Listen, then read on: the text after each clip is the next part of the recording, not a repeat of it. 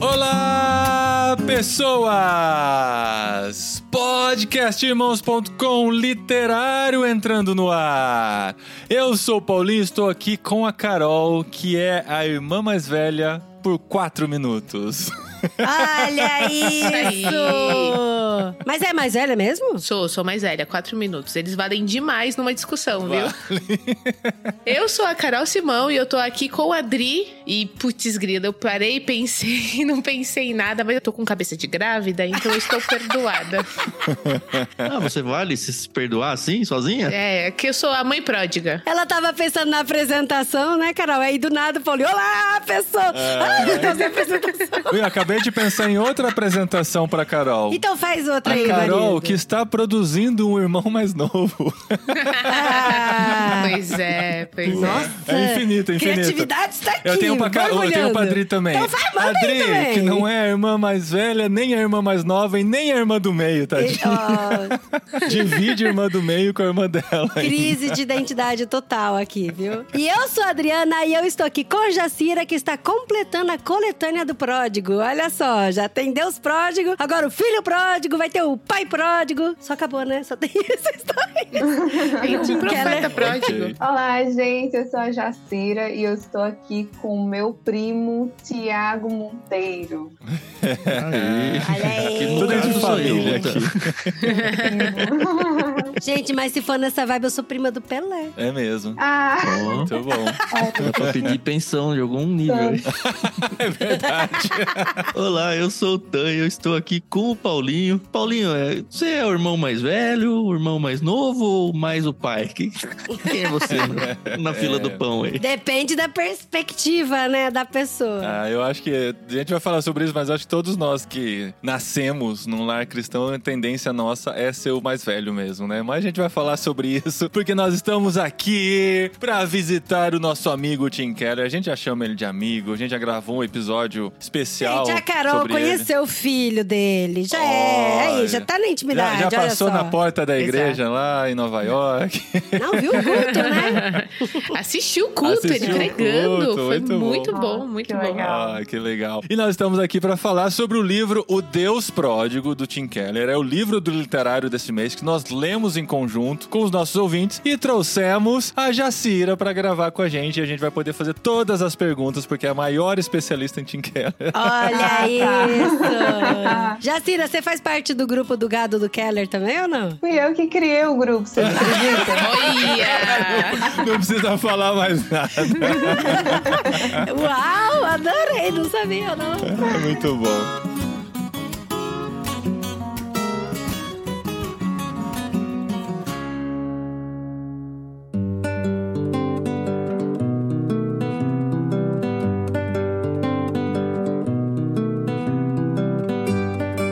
Grande desafio de falar sobre esse livro, porque assim, a gente decidiu ler, a gente queria ler um livro do Tim Keller, né? Afinal, ele morreu recentemente, fizemos um episódio especial sobre a vida dele, contando um pouquinho como impactou as nossas vidas e tal, no podcast irmãos.com. E a gente falou, vamos ler um livro e tal, e falei, qual que é um dos mais populares do Keller, né? Deus Pródigo é um dos que é mais falado e tal, vamos, vamos ler E. Deuses Falsos a gente já tinha feito. Já tinha feito Deuses Falsos. Joguei no grupo, vamos ler o Tim Keller, o Tan e a Carol aceitaram. Falaram, a gente leu recentemente, mas vamos lá, a gente, a gente lê de novo, é sempre bom revisitar e tal. Mas daí eu fui ver que eles já tinham gravado um prefácio, já tinham gravado um epílogo sobre o livro, já tinha falado sobre a parábola do filho pródigo É na verdade, LBC. é. Falei, e agora, o que, que mais a gente tem pra falar nesse podcast, né? Nesse Não, episódio? quando vocês falaram, eu falei, mas a gente já não gravou um literário. É, você achou que tinha É feito verdade, literário, né? Inclusive no Discord acabaram de falar, a Júlia falou, né? Bom dia, já não tinha um literário do Deus Pródigo? Ah, é. Então, então, então pronto, aí a gente tá aí pode, pra fechar. A gente ó. pode parar aqui, eu ponho na edição o epílogo e tá é, tudo certo, e tá né? tudo certo. Não, mas é sempre bom a gente falar. É igual a mesma coisa, a pessoa fala assim: nossa, vai ter um pregador que vai falar sobre o filho pródigo. De novo, a gente já ouviu tanto isso, já ouviu, já ouviu. Mas sempre tem coisa pra acrescentar, amor. Sempre, tem coisa pra sempre aprender. A gente vai aprender e tal. alguma coisa. E assim, pessoas nós, diferentes, né? pontos de vista diferentes. E a Jacira aqui com a gente também. Sim, pra, pra ajudar a gente a pensar. Eu queria também, assim, talvez num futuro ou gravar um literário sobre isso, ou abrir uma discussão, ou até mesmo um podcast regular sobre a fé na era do ceticismo. Porque esse, esse livro é uau! Isso é. É, é um dos que a gente trouxe pra pancadona cá na, naquela luta de escolher os livros pra trazer pra Espanha. Esse foi um dos que a gente decidiu trazer, principalmente por causa do contexto pra onde viemos, né? Exato. Pra entender. Acho que vale a pena a gente falar sobre ele mais pra frente. Sim, sim. Por que, que eu quis trazer ele até aqui, né, à tona? Porque esse livro, ah, realmente, a gente trouxe aqui pra Espanha, pensando no contexto Europa, né? Que todo mundo fala que a Europa tá muito mais cética e tal. Mas antes mesmo da gente sair do Brasil e tendo contato com muitas pessoas no Brasil, a gente percebeu de muitos brasileiros cristãos que estão indo pra essa era do ceticismo também. E é interessante que, assim, o livro, o quando a gente começou, quando eu comecei a ler o livro do Deus Pródigo, eu falei, caramba, sobre o que ele vai falar? Se ele vai focar nas pessoas que estão fora da igreja e querem entrar na igreja, e querem voltar pra igreja. Porque tem muita gente que tá dentro da igreja e acaba, tipo, ou por preconceito, por pensamentos, por ideologias erradas, expulsando as pessoas que estão. Ou impedindo, né, a É, chegada. ou impedindo a chegada, ou empurrando, sendo aquela pessoa que vai, já que você quer sair da igreja, sai logo, sabe? Igreja não é pra você. E também tem ao contrário, as pessoas que estão lá fora, que estão querendo entrar, mas também vê que fala, putz, isso aqui é muito religião, é muito clubinho, não- isso não é pra mim, sabe? É muita religiosidade pro meu gosto. É, é porque a gente tem a, a tendência de colocar dentro desse contexto de igreja, ou dentro da igreja ou fora da igreja, mas a parábola não tá falando disso mesmo porque nem existia igreja naquela época quando Jesus dá esse exemplo, né? Então, assim, tem muito mais a ver com a relação de Deus com a humanidade e vice-versa, né? Tem mais pensando na questão do farisaísmo e tal, sabe? Eu acho que antes de entrar no livro mesmo, é muito importante a gente definir o termo que aparece no título. É. Porque muita gente não entende ele. Acha que é prodigioso, né? Mas não tem nada a ver. Tanto que eu achei bem legal que o Keller coloca antes do primeiro capítulo, né? Aliás, antes dele colocar a própria parábola escrita que ele coloca no começo do livro, ele põe uma página inteira a palavra do dicionário. Pródigo, adjetivo, um, um esbanjador imponderado e dois, que gasta até o fim. Uhum. É sobre isso que eu vou falar, sabe? Eu acho bem Aham. importante falar. Sim. E o outro livro dele é o Profeta Pródigo, né? Então ele- a trilogia não tá completa dele. Não deu tempo dele É, o completar. profeta pródigo. Não, porque, gente, na abertura eu falei o filho pródigo, que eu achava que fosse Deus pródigo, o filho pródigo e o profeta pródigo. do filho pródigo não sei. Tá aí, Tim Keller, tem que escrever o filho. Não pode escrever mais não também, dá né? Não, já e a do filho o pródigo. Chico Xavier pra fazer o livro. Já morreu também, né? Mas enfim, o profeta pródigo fala da vida de Jonas, né? O profeta fujão. E aqui nós vemos. Gente, o profeta fujão é muito mais legal que o É. profeta pródigo. E aqui o Deus pródigo chama atenção, né? Porque o que vem a palavra pródigo, né? Que a gente já estudou é o que o esbanjador, né? Mas tem esse outro significado que é o que gasta até o fim. Então ele vai falar do amor do pai que gasta até o fim. Primeiro, ao deixar o filho ir, ao recebê-lo de volta e ao acolher também as dúvidas do filho mais velho. E é por isso que ele prefere, que outros pastores e autores também preferem chamar a história de o filho perdido e no caso do Keller fala os filhos perdidos, né? Que são a história dos dois, um novo ponto de vista, não tão novo, né? A gente já ouviu esse ponto de vista em algumas outras pregações e tal, porque, né? Eu acho que nenhuma outra pregação a gente ouviu mais vezes do que sobre a parábola do filho pródigo, mas acabei de lembrar. Na verdade, quando eu tava lendo o livro, eu lembrei. A primeira vez que eu vi o ponto de vista sobre o filho mais velho foi quando o Gerson Borges gravou aquele disco A Volta do Filho Pródigo, que foi inspirado no livro do Henry Nowen, de mesmo título, que por sua vez foi inspirado no quadro do Rembrandt, também chamado A Volta do Filho Pródigo, ou O Retorno do Filho Pródigo. E esse quadro é muito interessante, né? E o Henry Nowen olha vários aspectos desse quadro que fazem o Gerson Borges compor várias músicas também sobre a parábola do Filho Pródigo. Nesse quadro, a gente vê ao fundo o irmão, e o olhar do irmão chamou muita atenção do Henry Nowen. E o Gerson Borges compôs uma música muito legal que tá dentro do disco que chama O Blues do Filho Mais Velho. Isso é injusto, pai. Esse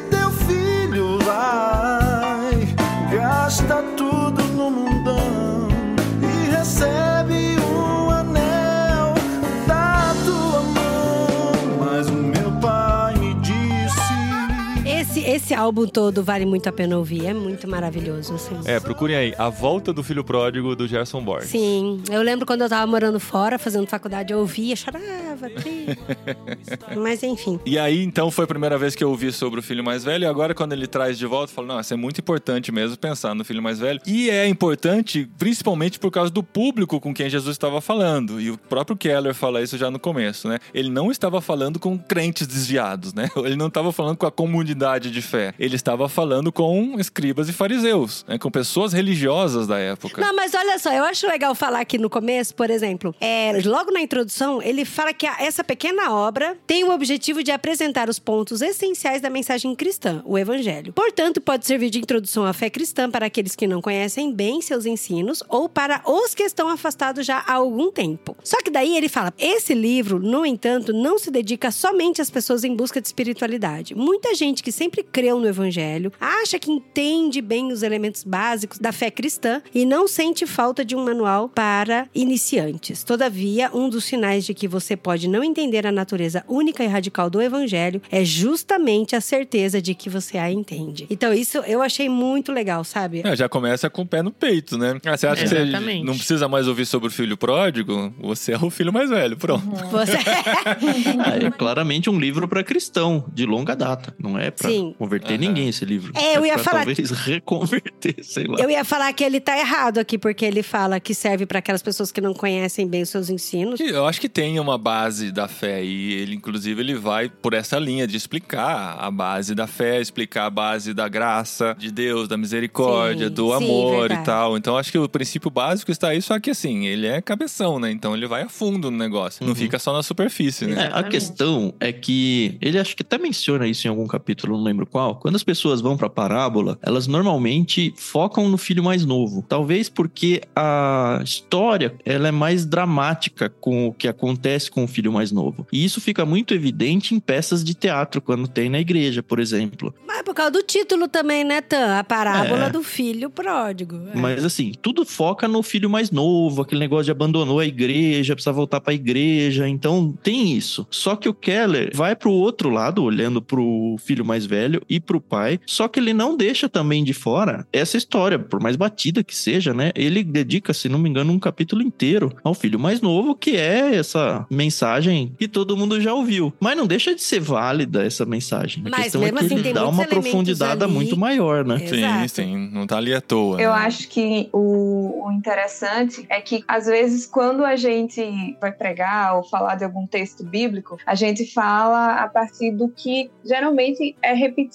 né? E ele tem essa sacada de. Eu aprendi uma coisa no mestrado, que a história tem uma história, né? Então, a história, o local que está sendo passado tem uma história. Então, quando Jesus ele tá falando, a Adri estava falando antes, né? Quando Jesus ele tá falando direcionado a algumas pessoas, tem um objetivo específico. E eu nunca tinha parado assim para pensar, eu cresci num lar cristão, eu cresci num lar evangélico, num lar onde minha minha avó, sabe aqueles memes de no nada você tá deitado, no meio da noite, três da manhã, sua mãe vem e começa a orar por você e do nada você toma um susto.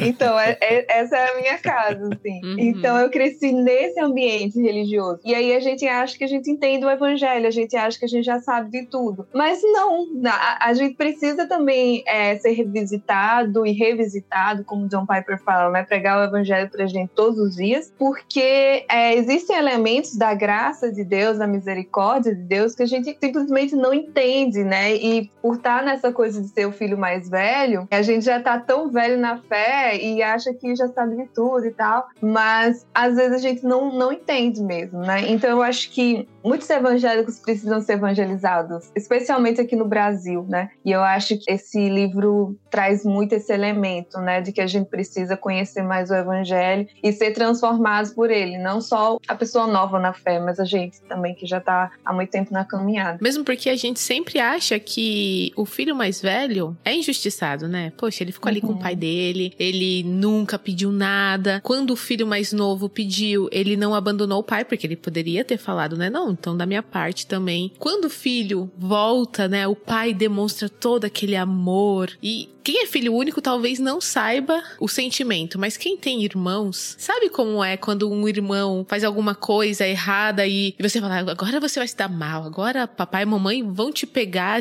Nossa, e a reação do seu pai é totalmente, não, tá bom, beleza, vamos conversar de outra forma, sabe? E você fala, poxa, não, não, não, Dá que raiva. isso, sabe? É, dá raiva. E eu lembro que a primeira vez que eu ouvi essa parábola, eu tava na sala dos juniores, na, na, na IBD, e eu falei, não, o irmão mais velho tá certíssimo. E aí a Também. professora falou, não, não tá. Eu falei, mas como é que não tá? Tá óbvio, tá super certo. E por muitos anos eu não entendi que ele era egoísta, que isso o livro fala muito bem sobre a questão de, do coração dele, né? Porque ele ficou ali com o pai dele, ele não desobedeceu, ele não foi embora, mas o coração dele Uhum. muito possivelmente queria estar fazendo o que o irmão tava fazendo, entendeu? E aí, isso eu levava muito pra mim. Eu falava, poxa, eu queria estar fazendo tanta coisa, mas, ai, como é que o meu pai vai, vai reagir? Será que eu vou ser punida por isso? Será que. Enfim. E o meu coração? Eu, eu não fiz, não fiz um monte de coisa aos olhos das pessoas. Ai, você não aproveitou sua adolescência, sua juventude. Mas e aí, o meu coração? Como é que foi durante todo esse período? E o Keller, ele é, nossa, certeiro nessa parte. E se você lê essa parte e você realmente não, não para pra pensar, então repense sua vida. O capítulo Porque- 4, né? O capítulo 4 foi o que eu terminei. Eu falei, Dri, você leu o 4? Ela falou, acabei de ler o 4. Eu falei, caramba, É. esse 4. É o tipo, eu- se eu for voltar pra esse livro um dia, vai ser pra ler o capítulo 4, assim, porque é o que mostra pra gente, assim, a realidade do filho mais velho e como muitas vezes a gente é e não percebe que é esse filho mais velho, né? Uhum. Não, e eu chego a dizer que eu acho que todas as vezes que eu li a parábola, é, eu falava, ah, tá, tá certo o menino aí, né? O mais velho tá certo. Tá certo, menino, indignação. E aí, depois no final, quando tem toda a explicação, eu falo, ah, não, verdade, ele tá errado. Daí Tá passa os tá anos, eu errado. vou ler de novo, tá certo aí o menino e tal. Eu falo, não, gente. Aí eu falei, não, eu- é verdade, ele tá errado, mas não lembro por que, tá que ele tá errado, mas eu ia fazer igual, né? Então, eu fiquei, ele tá errado, mas eu não lembro por que, que ele tá errado. Por quê, né? Aí eu acho que agora, depois que eu li esse livro do Kelly, agora eu acho que eu não vou ler mais falando que ele tá certo. Porque eu acho que finalmente eu, Eu entendi. Não vou mais ler o livro pra eu não me questionar isso. Ou a parábola, né?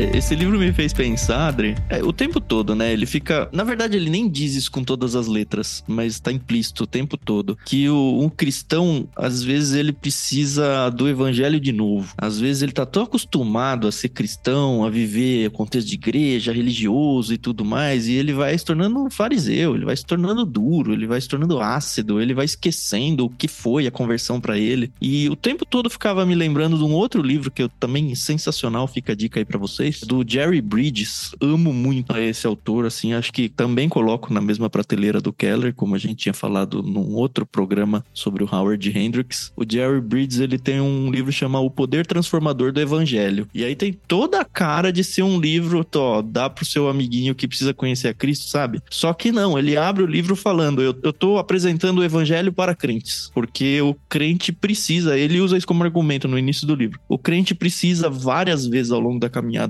cristã dele revisitar o evangelho. E eu acho que o Keller faz isso quando ele briga aqui com o irmão mais velho joga na nossa cara, olha só como você é ruim por ser o irmão mais velho. Você precisa entender o evangelho de novo. E não quer dizer que a pessoa dessalvou, sabe? Perdeu a salvação e precisa ser salva de novo. É só porque a gente esquece desse amor pródigo de Deus que gasta tudo em busca de comum, até do filho mais velho. Mas eu, eu queria falar pra vocês uma confusão que eu tive lendo os dois primeiros capítulos. Inclusive, eu mandei um monte de texto pra Jacira. E depois eu li o texto, eu não entendi. Aí ela falou pra mim que ela também não entendeu. Eu falei, então vamos ver se agora eu vou me entender me explicando pra vocês. É, e eu acho que eu falei lá. isso pra você, amor. Mas pra mim, o que foi muito confuso, assim, os dois primeiros capítulos e que mexeu muito com o meu coração foi essa. é exatamente isso que o Tan falou: de que a gente sempre tem que buscar o equilíbrio, de ter que a gente tem que estar no meio. Porque, assim, a gente, quando tá como filho mais novo, a gente sabe que a gente tá longe do pai, a gente sabe que a gente tá buscando outras fontes de prazeres, A gente sabe, a gente é consciente disso. E aí, quando a gente tá como filho mais velho, a gente sabe que a gente tá com Deus e a gente sabe, de certa forma, que a gente tá dentro dessa religiosidade e que pode ser uma religiosidade muito prejudicial. E que pode não, que geralmente é. Muita religiosidade é prejudicial Quando a mesmo. gente dá conta. É mais difícil de se dar conta É mais como difícil, filho mais velho do mas que a como gente filho tá mais na novo. outra ponta. E aí eu falei, mas é muito louco, porque quando a gente resgata o filho mais novo e a gente traz ele pra junto do pai, a gente tem que trazer pra junto de uma forma com que ele mantenha ao lado do pai, mas longe da religiosidade. Então a gente não pode puxar ele muito pra régua pra cá, pro lado de cá. Porque, por exemplo, dentro do capítulo 2, ele fala do erro, né? Vou chamar assim, de erro, do pecado do filho mais novo, de que foi realmente se afastar do pai. E o pecado do filho mais velho foi a retidão religiosa. E aí ele, tipo, passou a linha, sabe? Aí, Então, se a gente tem uma linha que, assim, uma linha de, de caminhada com Deus, sei lá, linha de salvação, caminhada com Deus, uma régua, e o filho mais novo, ele veio e chegou, e aí passou e virou o mais velho. Você joga uma pessoa. Então, a gente sempre tem que ficar buscando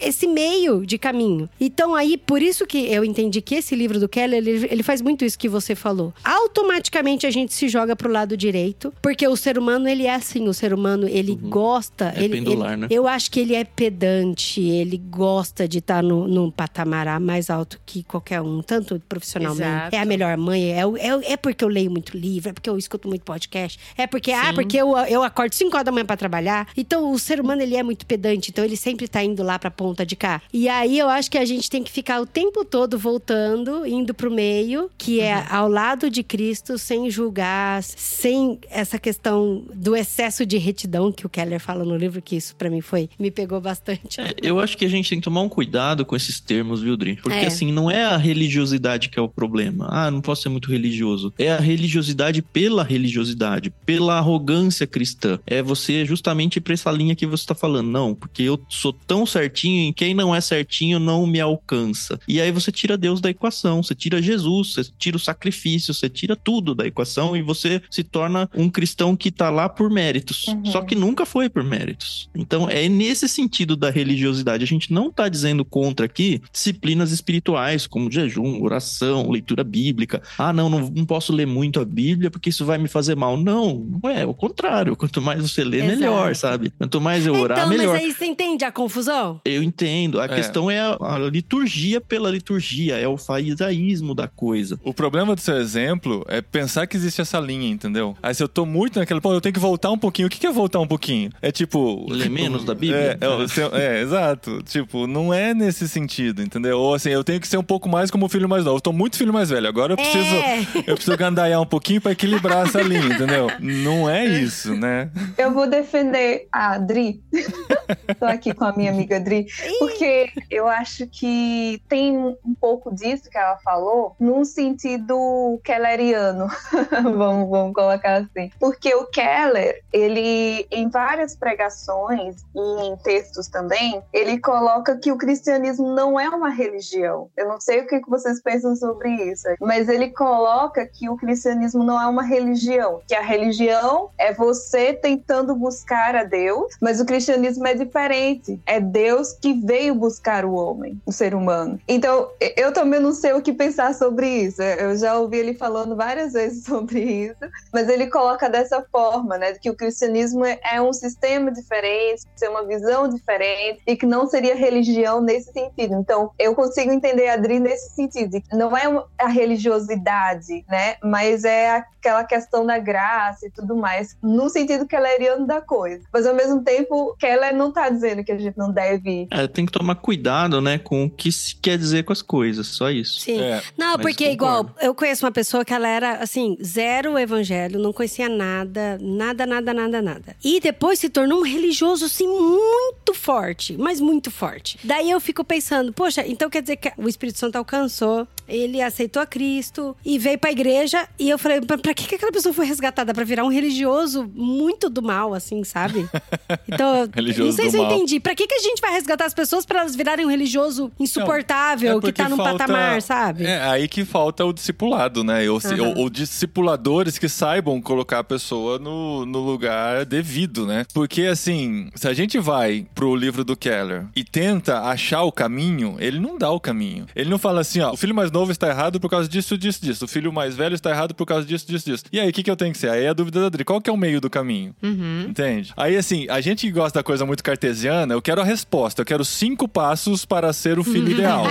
o Keller não dá isso, entendeu? Ele mostra, Uhum. ele mostra Nem Jesus na parábola. não dá. Exatamente. Ele não E eu fico brava, porque Jesus Ele não fala, dá. Eu é vou ler o aí. Keller e o Deller não dá também. O Keller não dá. Hora que eu li o último capítulo, eu fiquei tão brava com o último E capítulo. não tem, não tem epílogo, né? Você vai. Eu falei pro Paulinho, eu falei, gente, por que, que eu li esse último capítulo? Eu fiquei muito brava com o último capítulo. Ó, dá pra fazer o terceiro livro com a resposta. A gente se junta aqui e faz. Isso aí, pronto. Aí a gente cai na religiosidade insana verdade. também, né? Eu quero ler aqui um- só um, um pedacinho do capítulo 3, que esse capítulo foi que me deixou em paz no sentido de entender a questão do filho mais velho. Ele fala aqui: Irmãos mais velhos obedecem a Deus para conseguir o que desejam. Deixa eu só abrir um parênteses, se as pessoas não entenderam ainda. Não estamos falando de irmãos dentro de uma família e eh, caracterizando assim, todo irmão mais velho é isso, todo irmão mais novo é isso, tá? Se as pessoas chegaram aqui e não Ah, verdade. entenderam ainda, é sempre a comparação o irmão mais velho com o religioso que não saiu e o irmão mais novo é sempre o que saiu e foi lá gastar, tá? Não estamos falando de dentro da Eu família. acho que vale a pena a gente traçar bem esses perfis, será que não? Não, mas acho que ficou bem. Eu só tô querendo lembrar, porque eu tô pensando, né? Que a gente ainda não falou alguém- sobre isso no programa, é Caiu. Não, falamos, mas não deixamos claro. Alguém caiu aqui e tava boiando até agora e acha que a gente tá falando sobre relacionamento familiar. Não, está falando sobre o paralelo A que é feito do irmão mais velho como religioso e o irmão mais novo como o que gastou toda a vida e voltou arrependido. Então volta a ler de novo. Quem são os irmãos mais velhos? O que os irmãos mais velhos fazem? Irmãos mais velhos obedecem a Deus para conseguir o que desejam. Eles não obedecem para ter acesso ao próprio Deus, a fim de ser semelhante a Ele, amá-lo, conhecê-lo e nele se alegrar. Portanto, os indivíduos religiosos e moralistas podem estar se esquivando de Jesus como Salvador, tanto quanto os irmãos mais novos que não creem em Deus e definem por conta própria o que é certo e o que é errado. A gente entende onde estão aí os dois lados. É que eu falei uma linha, né? Na verdade, não é uma linha do pior pro melhor. e aí a gente tem que voltar a gandaiar. Mas que existem esses extremos mesmo, né? E a gente tem que tomar muito cuidado com os extremos, porque não adianta. Eu sou, eu sou mãe, eu sempre lembro de que eu tô educando duas crianças. Além de pregar o evangelho pra gente mesmo, a gente prega o evangelho pros meninos sempre também e sempre responde coisas pra eles. Mas é aquela coisa, né? De se eu orar todo dia, será que isso vai acontecer? Uhum. É como se fosse um bilhetinho da sorte, né? Ó, essa própria página que você leu aí, Dri, um pouquinho mais pra baixo, segue assim, olha, pecado não é simplesmente uma transgressão de normas, que é o que todo mundo faz, acha que é, né? Mas é colocar-se no lugar de Deus como Salvador, Senhor e juiz. E a gente se coloca, talvez não tanto quanto Salvador e Senhor, mas como juiz a gente se coloca toda hora, principalmente como irmãos mais velhos aí. E é isso que dá esse senso de indignação de que, poxa, como eu sou tão santo, quanto eu faço de coisa, que aí sim, quanto que eu leio a Bíblia, quanto que eu oro, quanto que eu vou à igreja, quanto que eu oferto, quanto que isso, quanto que aquilo, e o outro não faz nada, e se dá melhor, parece que Deus gosta mais dele. não é justo, porque no- quando a gente fala não é justo, é a gente sendo juiz. Só que a gente Exato. nunca foi juiz. Não, é, não deveria ser, pelo menos, né? E ele conta a história do Salieri, né, com o Mozart. E aí, É. putz, cara. Porque quando você vai, você vai pegando um carinho pelo Salieri e fala: "Nossa, que interessante, ele fez isso, fez Ah, aquilo", conta né? aí pra quem não leu o livro, Rodrigo. Ah, é. Não sei se eu vou saber contar direitinho, mas tem, tem um músico, que é o Salieri. Ele entendeu que ele tinha dom, né, de música vindo por Deus. E aí ele entregou o corpo dele como sacrifício a Deus, assim mesmo. Então ele não ia beber, não ia fazer nada de errado e tal, ia dedicar a vida dele pra música e pra Deus mesmo, né, nesse sentido. E aí uma outra pessoa, que foi o Mozart no caso, ele foi tudo ao contrário. O Mozart, ele era gandaieiro, bagunceiro e tal, e ele era um músico excepcional, maravilhoso. E o Salieri ficava como pode, esse cara que é gandaieiro, A faz a um tá monte usando de essa coisa palavra que a errada. geração geração Z nem sabe o que, que é, né? A geração alfa. É bandalheiro também, né? Faz um monte de coisa errada e é um músico muito mais excepcional do que eu, sabe? E ele se coloca como um juiz de falar: caramba, o que, que é isso, né? Por que, que isso aconteceu comigo? E aí, inclusive, tem até um filme, né? Chamado Amadeus, que Amadeus. conta um pouco sobre essa história. Eu vi uma história parecida com isso daí. Eu não sei se é verdade, mas enfim, na minha cabeça tem eu ouvindo tipo um mini documentário, alguma coisa assim, há muitos anos. Entre os três tenores. Não sei se alguém sabe comprovar ou desprovar isso daí. Eu descobri que dois dos três tenores são espanhóis, cara. Olha só. Ah, é mesmo? Só Pavarotti é italiano. Só o Pavarotti, é. Então, Mas fala, quem é são os que outros tá. dois, então? O Plácido Era o Domingos José e o José Carreiras e o Carreiras. Plácido Domingos. que eles eram, assim, os dois eram, ainda são, né? Acho que estão vivos Não, todos. vivos. Eles são super, assim, especiais e eruditos dentro do seu universo aí da ópera e tal. E o Pavarotti, eles brincavam que ele não sabia nem ler partitura, sabe? E aí ficava aquele negócio de competição entre eles e tal. Só que o Pavarotti, ele só ia lá e cantava. Ele não tava nem aí pra competição. Ele só ia e falou, cara, que absurdo, porque o cara não sabe isso, não sabe aquela, aquilo, não sabe a teoria, que não sei o quê. Só que ele acaba sendo o alvo no sentido de ser atacado e o alvo de ser perseguido também para que alguém consiga alcançar ele em excelência. Cara, tá bom, ele canta pra caramba também, o Pavarotti, e não tá nem aí pra, pra treta, sabe? Típicos espanhóis. Competitivos, é isso? Não é que gosta de treta. O, o problema do Salieri é que ele foi acusado de matar Mozart, né? E aí ninguém, ninguém gostou dessa parte, né? Porque dizem que Essa foi eu ele não que sabia, não. envenenou, né? É, mas não tá comprovado. Não, é, são, são con- Fofocas. conjecturas. É, Exatamente. é. Mas é muito louco isso, como acontece muito com a gente, né? A questão do conhecimento e a gente se julgar merecedor daquilo por ter o conhecimento, se julgar merecedor porque a gente realiza todas as disciplinas espirituais, porque aqui nessa casa tem culto doméstico. Acho absurdo. Meu Aqui filho não professor tem, que não né? quer ir pra igreja, E a porque eu fiz gente tudo se veste certinho. pra fazer o culto doméstico. Olha.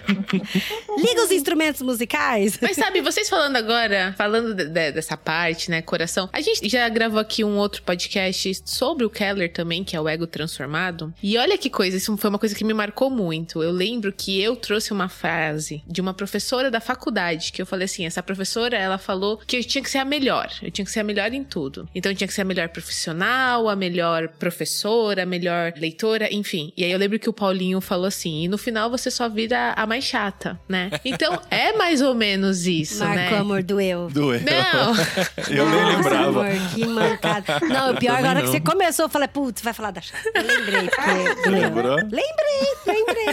Aí, porque ele falou ainda, é, e no final você só vira chata, né? A mais É, chata. mas, mas é isso. Se a, gente, se a gente for trazer, né, pra igreja, por exemplo, né? Aquela pessoa que sempre sabe o versículo. Tem gente que a gente não gosta de brincar de espada para o ar. Não sei como que vocês chamam na, na igreja de Bíblia vocês. ao alto. Isso aí. Então, que Sei você fala lá, é- referência e a pessoa tem que ir lá. Pra... Porque tem gente que sabe o- a- os versículos de cor. Eu era Ah, eu assim. não. A Adri então, era eu era assim, entendeu? Eu, eu era competitiva. Todo mundo me queria no time. E aí, tipo, isso uma hora começou pá, pá, pá, beleza e tal. Só que isso, em vez de ser uma coisa positiva, né? Acaba se tornando uma coisa muito negativa, né? Uhum. Então, de novo, o que a Adri falou sobre toda vez que eu leio a parábola, eu olho e falo, não, mas o irmão mais velho tem razão. Eu acho que a gente sempre vai ter essa visão. A gente sempre vai olhar e falar assim, não, mas o irmão mais velho tem razão. Porque senão não tava na Bíblia, né? Ali é a lição pra gente aprender, entendeu? Não, peraí, ele não tá certo, entendeu? Mas será que ele tá 100% errado, né? Né? Mas, Deus. Tem um fundinho de razão, vai.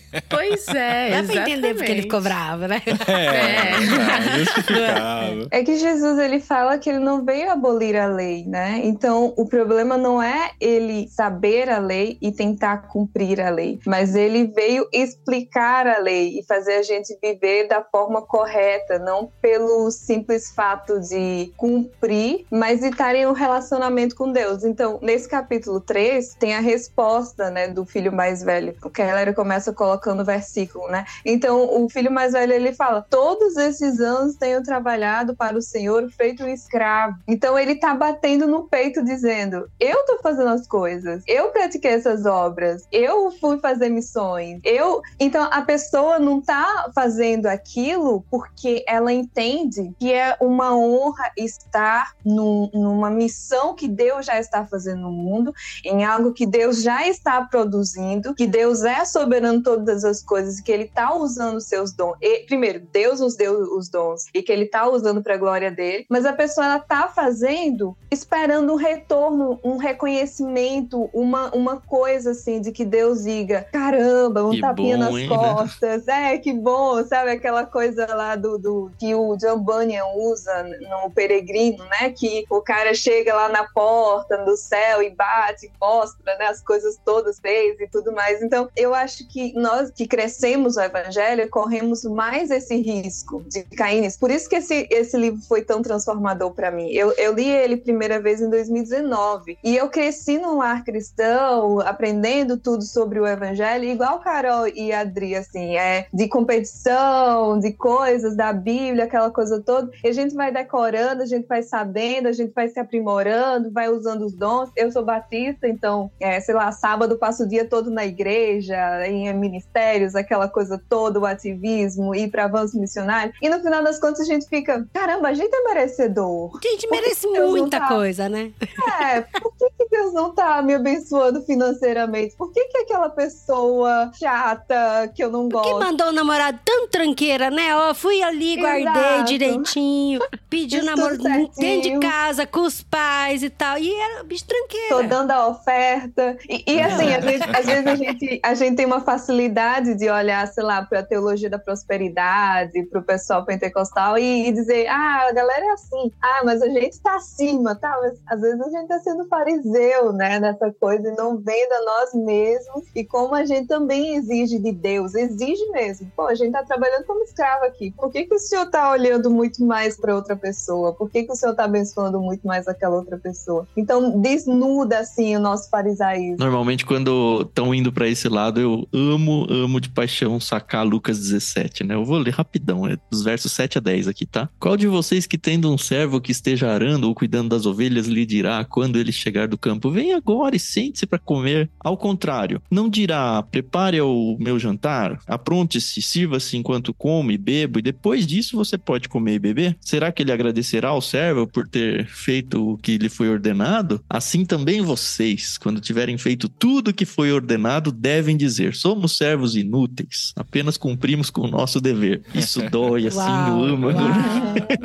Mas é isso. Caramba, É. É. Pois é. E é doido porque a parábola começa falando que o filho pródigo ele pede a parte do bem dele e vai embora, né? E eu aprendi aqui nesse livro de que o filho mais novo ele tem um direito a uma herança menor que o filho mais velho. E é só depois que o pai morre, o filho mais velho recebe dois terços e o mais novo só um terço. E aí, nesse caso da parábola, o filho mais novo pedindo esse um terço é como ele estivesse dizendo pro pai que o pai tava morto, né? Ó, Exato. você tá morto pra mim, não quero saber de você, eu quero viver minha vida. E aí, por isso que quando a gente pensa na questão do filho mais velho, que o pai comemora porque o filho tava morto e reviveu, aí pra mim isso faz muito mais sentido. E o filho mais velho não entender a alegria de ter um irmão que tava morto e que agora reviveu. Por causa exatamente disso, porque a gente muitas vezes não entende que a gente é cooperador na obra de Deus junto com ele. Por isso que eu gosto muito dessa ideia de que o pai fala: "Não, mas tudo que é meu é seu. Já, eu vivo, tudo que é meu é seu". Então, todas as coisas que a gente tá junto, a gente realmente tá junto fazendo junto. Então, a gente tem que estar feliz que teu irmão tava morto e agora tá vivo. E eu sempre, eu sempre, acho que eu já falei, né, várias vezes, mas eu gosto muito daquele símbolo, né, de que algumas pessoas contam de que tem uma partida de um jogo de basquete e aí, sei lá, e tem o melhor jogador, o Stephen Curry tá jogando junto comigo. E aí o Curry faz, sei lá, 90 pontos, eu faço uma cesta só de dois pontos. E aí eu falo que eu e o Stephen Curry a gente juntos fez 92 pontos, sabe? Aquelas, aquelas coisas tipo, eu fiz uma cesta só, Sim, ele fez os sim. outros 90 pontos, mas tá é errado, time, não tá né? errado. Nós dois fizemos 92. É, eu li recentemente uma matéria falando: olha só, Barbie e Flash juntos alcançam não sei quantos milhões de bilheteria. Eu falei, então.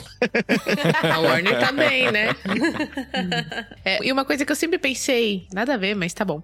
É, aí quando o pai morrer, o filho caçula não vai ter nada, nada, nada, nada? Ou será que o filho. O livro falou isso aí. Fala. É um Ah, prejuízo ela, o pro filho mais fala. velho. Ah, sim, então, é. É. Não, exatamente. Porque aí o filho mais velho vai ter que sustentar, né? E dividir a herança que já não era mais total, né? Uhum. Ainda vai ter que dividir um- uma parte com o, o caçula, né? É, porque o pai deu tudo o que era direito dele. E o pai vai continuar a dar quando ele volta, entendeu? Não vai falar assim, ó, agora você já, Já perdeu tudo, herança, né? não tenho mais nada pra te oferecer. Então, Uhum. assim, é por isso que fala, ele até apela pro Dietrich Bonhoeffer, do livro Discipulado, que fala sobre, né, não existe al- almoço grátis, né? a expressão que a gente utilizaria. Alguém tem que pagar o preço, né? Sim, Foi Jesus sim, que sim. pagou o preço. A salvação é grátis pra gente, mas alguém Uhum. pagou o preço. Então, o receber o filho de volta é grátis pro filho que voltou, mas o pai pagou o preço, o filho mais velho pagou o preço, né? É interessante um outro detalhe do filho mais velho, que também passa batido quando a gente lê a parábola, que a parábola ela aparece no mesmo capítulo lá em Lucas, junto com outras duas. E nas outras duas, Ah, é, é. as três parábolas são sobre algum tipo de perda, né? Sim. E nas outras duas tem alguém buscando essa coisa que foi perdida. Nessa terceira não tem. E o Keller fala, mas quem que deveria estar indo buscar lá, se não o irmão mais velho? Que não foi, entendeu? Aí eu falei, é, tá bom. É. Isso tudo citando Madonna e Tolkien. Isso é verdade. Grande barbárvore. Viu? E o mais doido é que, assim, o irmão mais velho, além de não foi buscar o mais novo, ficou triste que ele voltou. É. Eu fico pensando, eu falei, gente, que coisa, né? E a gente é muito assim mesmo, realmente.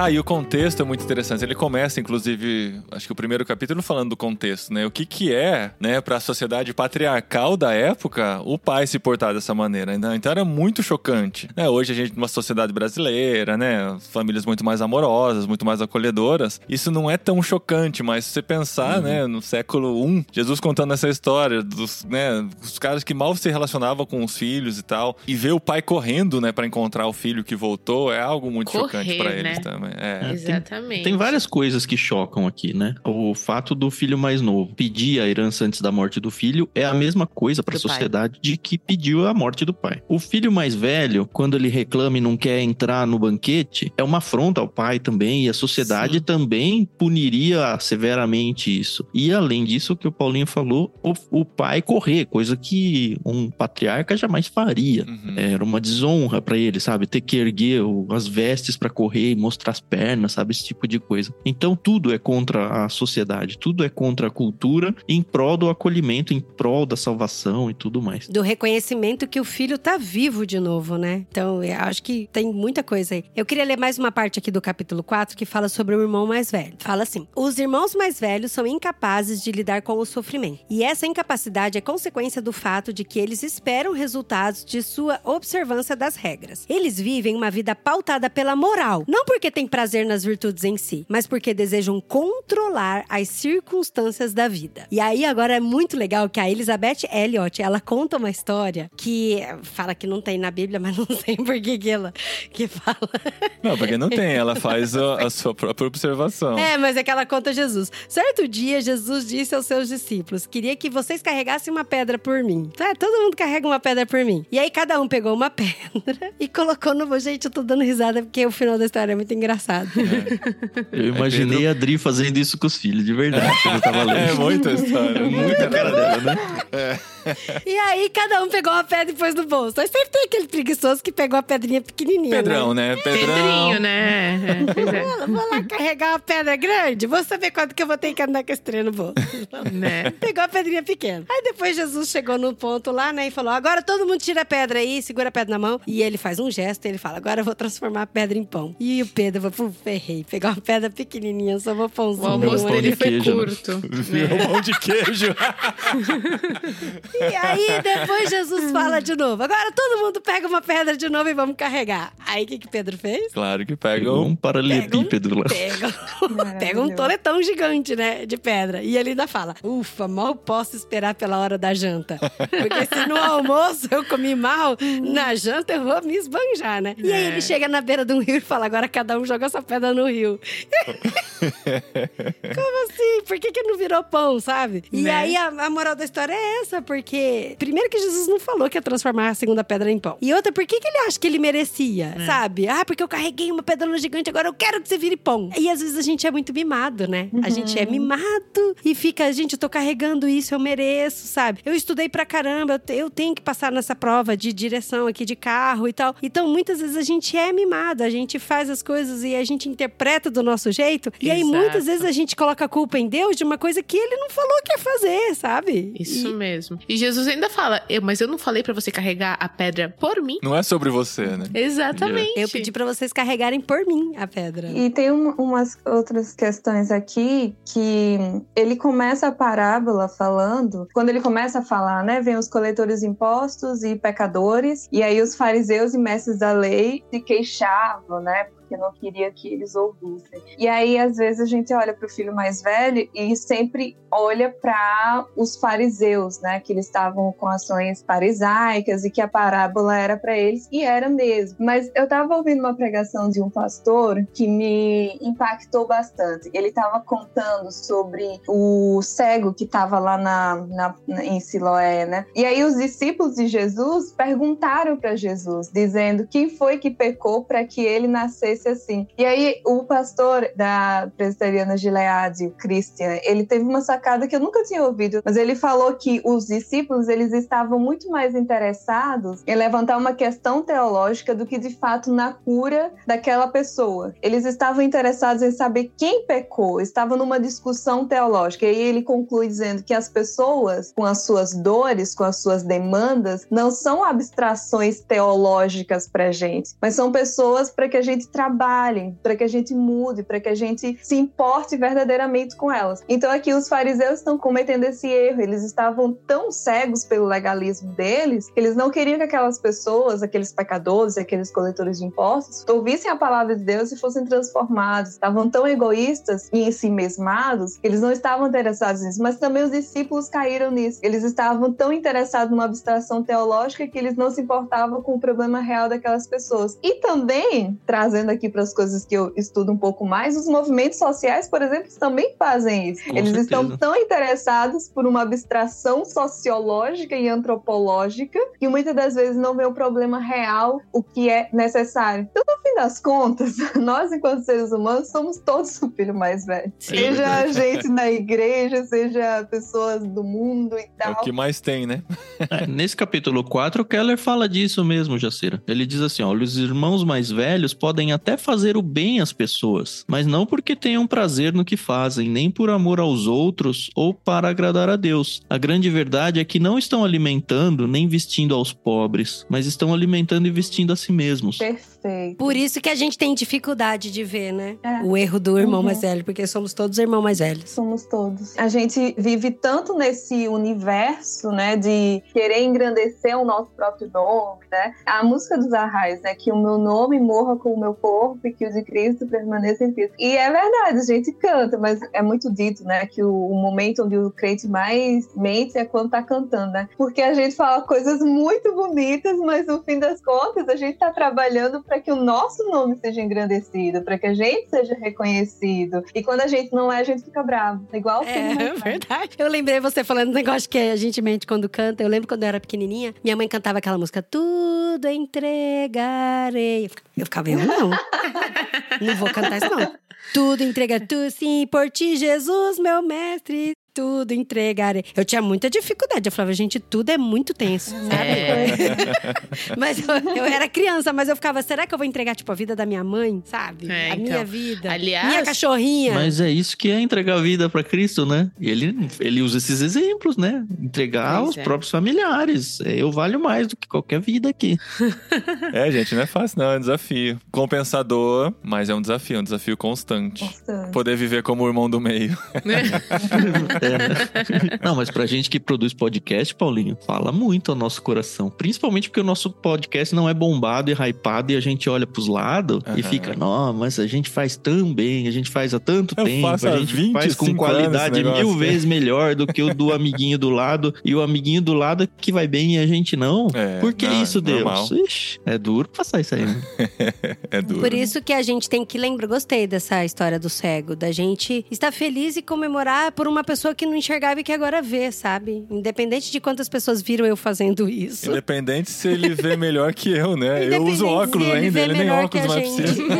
É. É o mesmo princípio da oferta, né? Que Jesus fala, ó, você, a sua mão esquerda não pode saber da direita. É tudo a mesma coisa em temas diferentes. É. E é outra coisa que eu ficava assim, gente, por que, que Ananias e Safira precisavam ter sido mortos? Pois é. Quando eu lia. Eu lia e falei, gente, será que não foi muito exagerado Não tinha uma negócio, não? penalidade mais branda, não? E aí- Serviço comunitário, lavar as praças, essas coisas.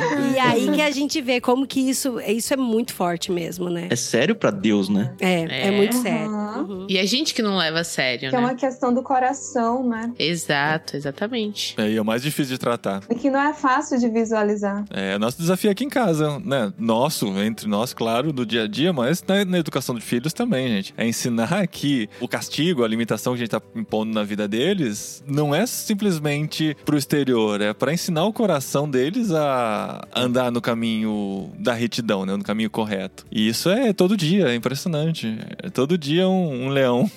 E como o ser humano tem dificuldade de aprender isso e, e aceitar que é isso, né? Eu lembrei agora do Benjamin, que outro dia ele, ele fez alguma coisa que não era certa, e aí eu fui corrigir ele. Aí eu falei assim pra ele: Você acha que a mamãe gosta de te corrigir? Aí ele, acho. É. Senão não me corrigir. É, É muito E é isso, né?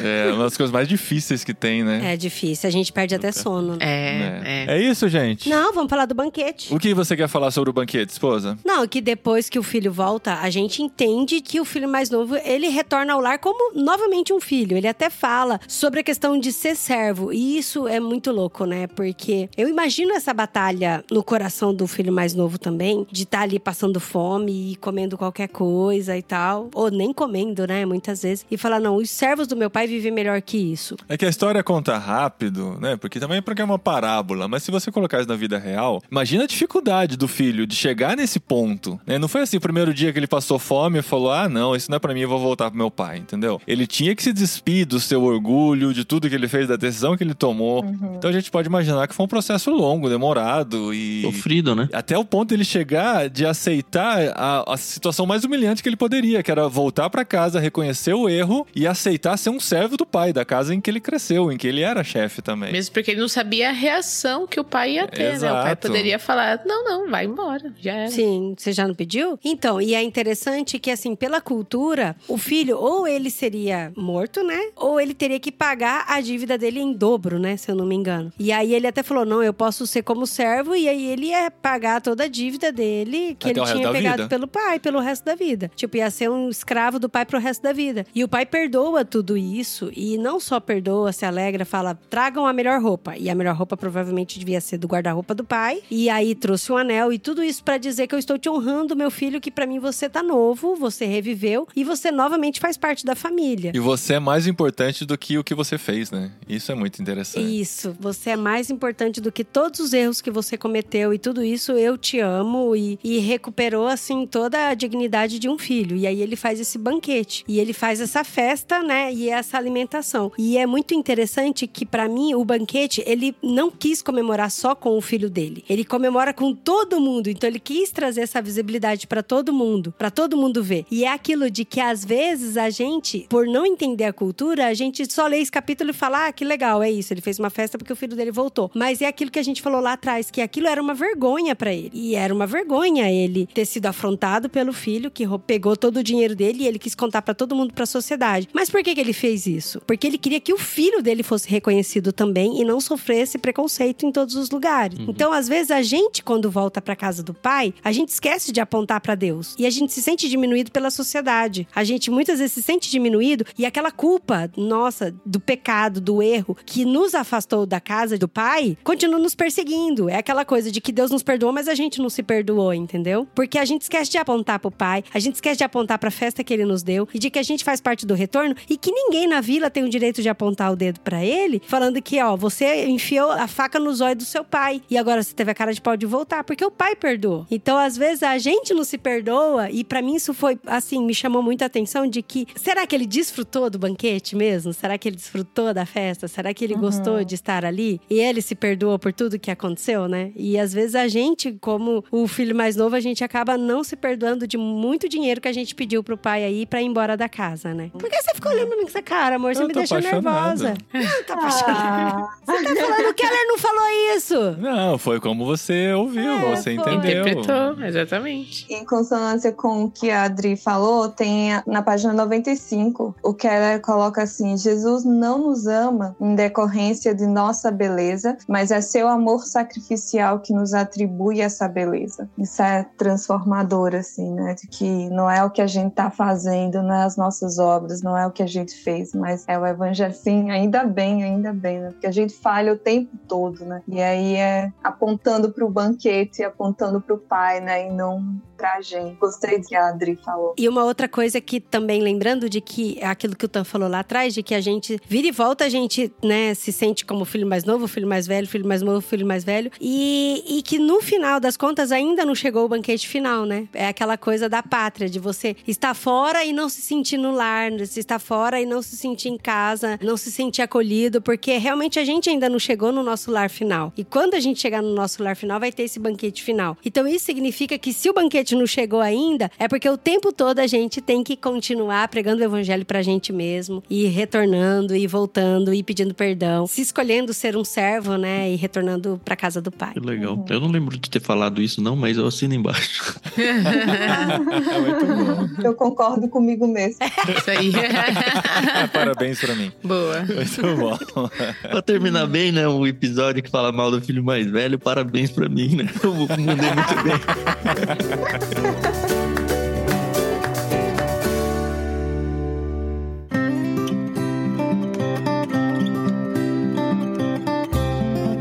Bom, terceiro livro do Keller, hein? Eu tinha esquecido do Ego Transformado, a Carol trouxe aqui, então já foi Ego Transformado, Deuses Falsos e agora o Deus Pródigo, né? Vamos ver o que vem pela frente. A Vai quer- ficar faltando a fé na era do A ceticismo. fé na era do ceticismo. Beleza, coloca aí na. Deixa pendente na agenda. A gente ano que vem. Tenta lembrar, hein? Ouvintes, nos lembrem de que tem a fé na era do ceticismo pra gente conversar do Mas Keller aqui.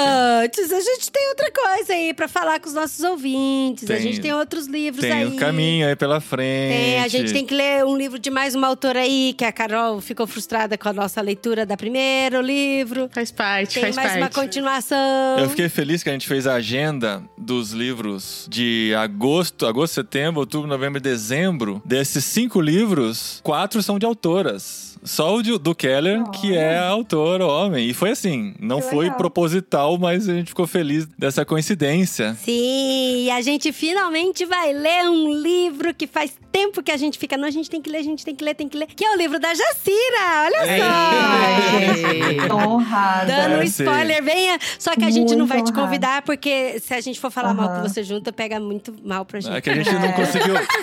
A gente não conseguiu trazer o Keller pra esse, então a gente também não vai chamar a Jacira pro dela. Ah, né? Não, tudo tô bem. brincando, tô. Mas a gente tá muito feliz de ler seu livro e tal. E eu Sim. falei, nossa, a gente tem que ler. Mas vamos trazer convidados, tá? Pessoas que entendem mais do tema do que nós. Fica tranquilo. Mas não é o próximo literário, hein? Acho Não, que é não. Bom não. revisar essa informação aí. É, a Adri, a Adri quis. Mas eu quero aproveitar a essa presença notícia. da Lógico, Jacira aqui lógico. com a É gente. pra- Esse vai ser o livro de novembro. Quem está no, na cabine do Telegram, cabineirmãos.com do Telegram, ou no Discord do Ictus, já tem essa informação. A gente já anunciou lá os livros até dezembro. Mas aqui pra vocês a gente vai anunciar O novembro.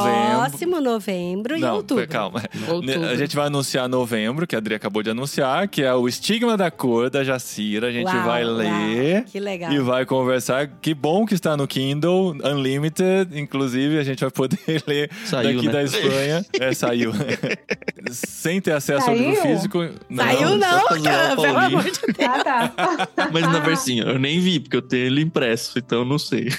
É, a gente não tem acesso a ele impresso, né? Por estarmos aqui. Mas vamos ler no Unlimited e vamos conversar sobre ele em novembro. Lembrando que o literário não é uma análise literária do livro. É a experiência que nós temos de ler livros juntos compartilhando com nossos ouvintes. Então a gente conta da nossa experiência. Às vezes as nossas impressões nem são as mais corretas. Não, mas nem é, é. né, Às como a, a- né, Tá certo pra mim, só. é, como a Adri interpretou o banquete, né? Foi muito bonito, mas não está no livro Não foi do isso que... Mas, gente, é assim. A gente usa a nossa cosmovisão quando É, a gente não, lê um é, livro, é não do é? jeito que a gente gente recebe a informação. música, é. Então vai ser assim. Mas antes disso, tem mais um que eu vou deixar a Adri avisar também, porque assim, é mais um dos milagres que acontecem na vida da gente. Porque eu estou usando o literário pra fazer marido ler Harry Potter. Aê! Olha aí, o livro, próximo livro, Harry Potter 2. e a Câmara Secreta. Não, que é Harry Potter 2. Harry Potter 2. Harry Potter é a Câmara Harry Secreta. Potter e o Basilisco. É. Ó, Basilisco. entre Keller e Jacira tem Harry Tem Potter, Harry- tá? tem Harry Potter. J.K. Rowling J.K. aqui com a Rowling aí. gente. Mas olha só, gente, eu tô muito feliz da gente continuar Harry Potter, de ser uma mulher também que escreveu J.K. Rowling. E o livro da Jacira pro ser uma mulher brasileira. É. Porque você tem sangue brasileiro também. É. Tem um aí, gingadinho brasileiro, sim. tudo aí. É, Sim. digamos que é uns 80% brasileira. Não, você não nasceu no Brasil, Jacira? Não, nasci em Guiné-Bissau. Guiné-Bissau. Vamos Bissau. dizer que ela é 80% brasileira, 20% Guiné-Bissau. Não, tô brincando. Quanto Cin- tempo você 50%, tinha? Então, vai. vamos começar o programa já. Quanto tempo você tinha quando você chegou no Brasil? Eu tinha acabado de completar sete anos. A gente chegou Ah. em fevereiro e eu completei sete anos em dezembro. Tá, que legal. A gente faz aquela piada ruim que ela já falava português quando chegou no Brasil. É.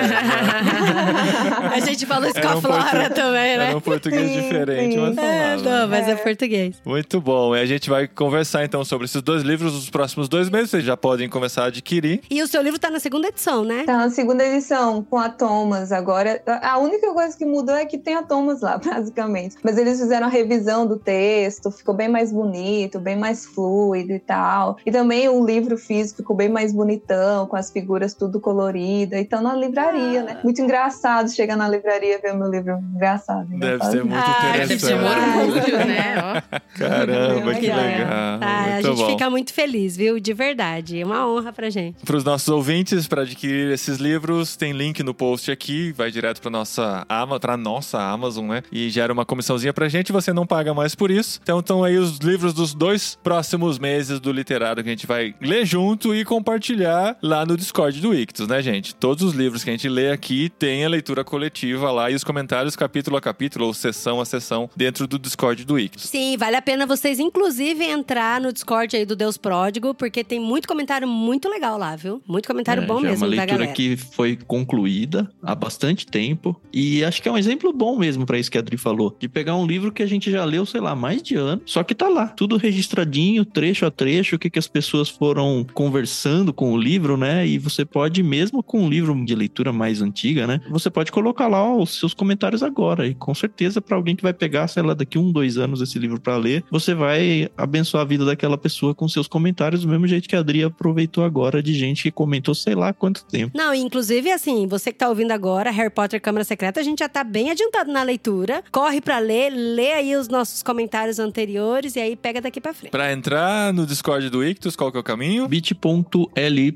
barra leitura coletiva. Muito bem. Facinho e gratuito. Aí, se você instala o programa do Discord no seu computador ou no celular, fica mais fácil, mas dá pra fazer pelo browser também. Funciona, não tem a mesma praticidade, mas dá pra usar também. Mas instalar o aplicativo levinho não vai ocupar tanto aí do seu muito espaço. bom, muito fácil. Vale a pena pra é. fazer interação lá, né? E o podcast do Ictus continua firme e forte, inclusive, assim, né? Se você quiser ouvir um pouquinho mais sobre o Deus Pródigo, tem um epílogo falando sobre o livro, tem o prefácio como introdução ao livro também, e tem Lucas 15, né? Quando vocês No falaram LBC. sobre o Filho Pródigo no LBC, que é o outro podcast do Ictus, que eles comentam capítulo por capítulo da Bíblia e tem Lucas completão lá, né? Isso aí. E onde a gente pode encontrar a Jacira? Em São Paulo, endereço. Cafeteria. Caixa postal pra favorita. mandar presente, né, Jacira? Ah, é. Eu tô no Instagram, tô usando mais o Instagram agora, arroba JaciraPVM. O Twitter eu abandonei. Ah, não acredito. Só você tá lá, Adri. Você e o Tan que estão lá ainda. Estão conversando entre si. Eu era muito twitteira, mas eu, eu percebi que o Twitter tava deformando. Olha, pegando o Keller aí, eu percebi que o Twitter tava deformando o meu coração. Eu tava ficando muito chata. Tava ficando chata, Paulinho. Eu tava ficando chata. Porque eu tava olhando as coisas lá, o pessoal só criticando. E eu já sou uma pessoa naturalmente de pensar mais, ser crítica. Eu tava ficando crítica demais, nem eu tava me aguentando. Aí eu disse: ah, vou passar um tempo longe. Quem sabe eu volto, se eu souber lidar melhor. Mas eu acho que eu não volto mais, não. Se ele ainda estiver lá, né? Quando você É, voltar. Não, vai estar porque eu e o Tan, a gente tá firme e forte lá. Mas também eu só posto, eu quase não leio. então nem ele tá te lendo, Dre. Não, mas a Adri eu converso ao vivo, é mais Não gostoso. precisa, né? Então o Instagram é o jeito de te achar melhor, ver su- suas publicações lá, suas opiniões, por onde você está autografando o livro e por aí vai, né? perfeito, perfeito. Isso mesmo, no Instagram. E também pode encontrar de vez em quando uma conferência aí, que você tá toda conferencista, né? Nossa, tá, tá sendo uma correria mesmo. Tô ainda me acostumando pra, em São Paulo. Morar em São Paulo, eu tava falando com os amigos que eu tô sentindo que a cidade tá me engolindo. É. Então, é, é uma correria, é uma coisa. Eu tô começando a ficar um pouco esperta de o que que ir, o que não ir, É. mas tô nas conferências aí. O legal de morar em São Paulo é que tudo acontece lá. O ruim de morar em São Paulo é que você não consegue chegar, né? É. Exato! Tudo longe. Muito obrigado, Jacira. Que prazerzão, que privilégio Nossa, ter você com a gente. Que bom que deu certo no meio da sua agenda aí, gravar com a gente e a gente ter esse episódio aqui sobre o Keller. E a gente tá muito ansioso pra ler o seu livro e quer muito compartilhar um pouquinho das nossas impressões aqui. Isso é verdade, gente. Muito obrigada. Obrigada aí, Tan e Carol também, pela paciência de ler mais um livro com nós, né, amor? É. Não, é sempre Ai, uma delícia. Que trabalho. Agora, o né? Harry Potter, vocês não quiserem ler, vocês não leem. Eu leio sozinha, converso. Já Ah, chamei a Ju pra gravar comigo. ouvindo. Viu, Paulinho? Não precisa ler o Harry Potter, ela falou. Você tem que ler. beleza. Você é o único que tem que ler. Na alegria, na tristeza.